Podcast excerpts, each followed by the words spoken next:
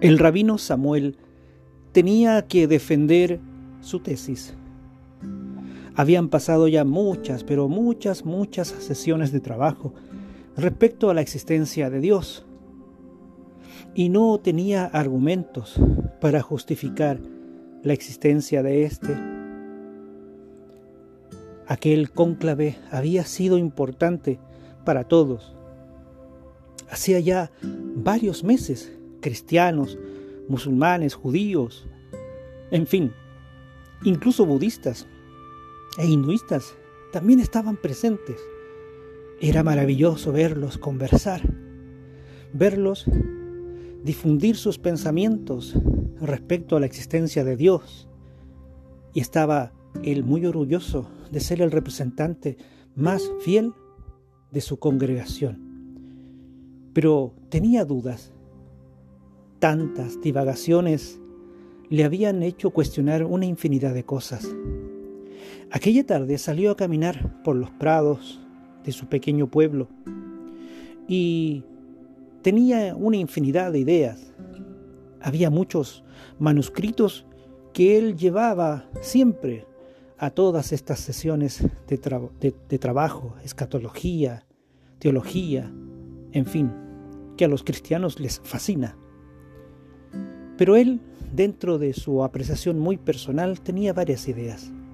Había redactado muchas, muchas ideas, muchas reflexiones, que no eran cosa de la hora, del ayer, sino eran cosas ya producto de toda una vida en la lectura de la Torá y de otros textos, tanto cristianos como musulmanes.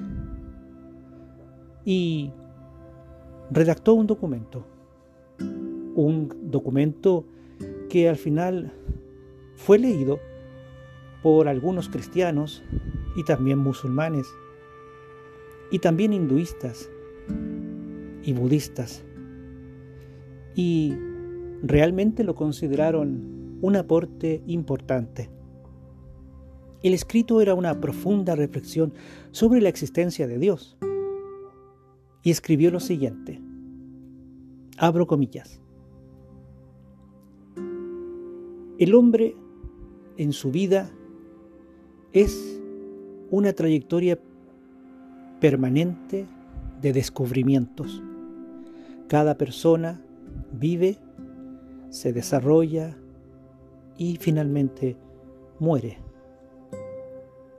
La vida humana es finita, pero la existencia humana es infinita en cierto grado en ciertas dimensiones. Una especie vive mientras se reproduce, existe, pero sus individualidades, las personas como nosotros, vive con ciertas limitaciones, hasta donde su organismo le permite vivir. Habrá personas, hombres, mujeres y niños, que vivirán cierto tiempo mientras su organismo le permita vivir. Pero como especie existen de una manera casi infinita, pero no infinita. Existen como especie mientras la naturaleza misma les permita existir.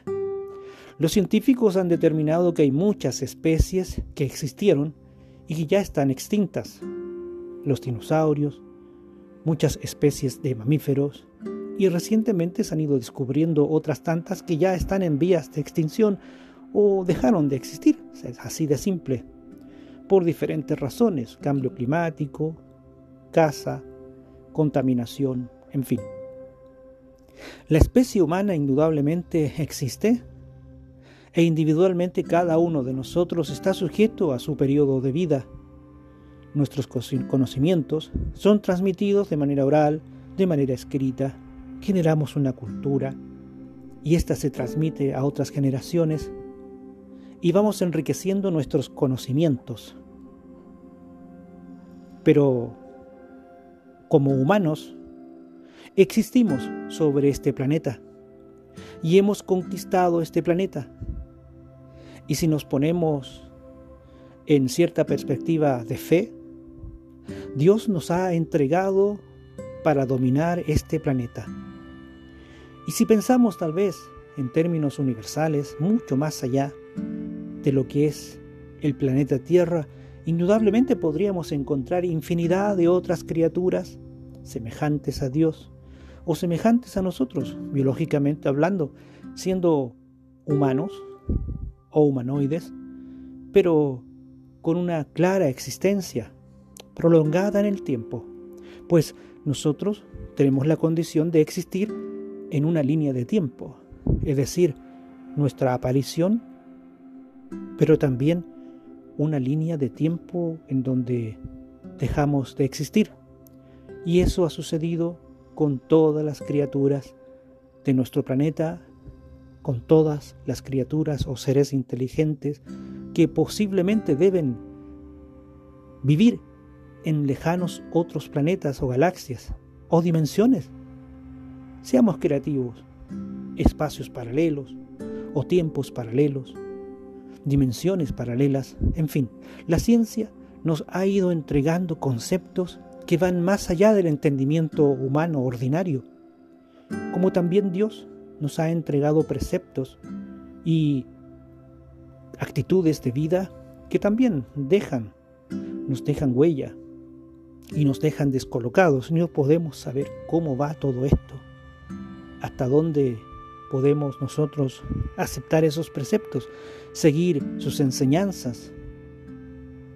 La Torá entrega preceptos el pueblo elegido los ha podido seguir, algunos al pie de la letra, otros no tanto.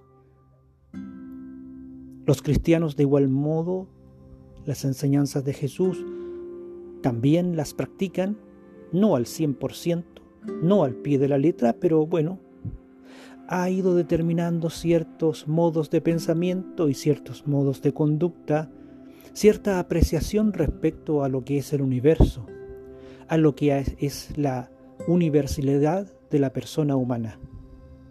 El Islam exactamente igual, respetando estas creencias, también, también las comparte. El hinduismo, el islamismo, el budismo, en fin. Por lo tanto, el hombre existe el alma humana existe mientras estemos dentro de esta línea de tiempo.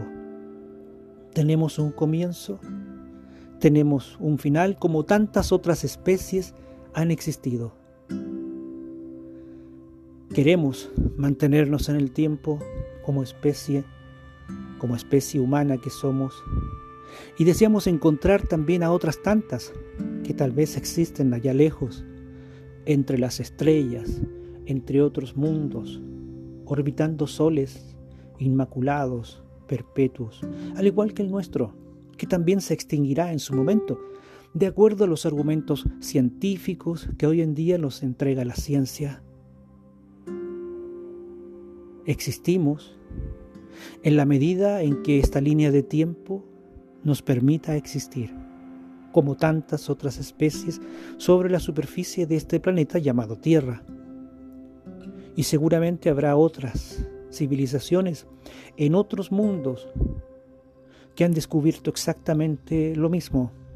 Existen dentro del concepto espacio-tiempo. Ocupan un espacio, un lugar físico y de un tiempo.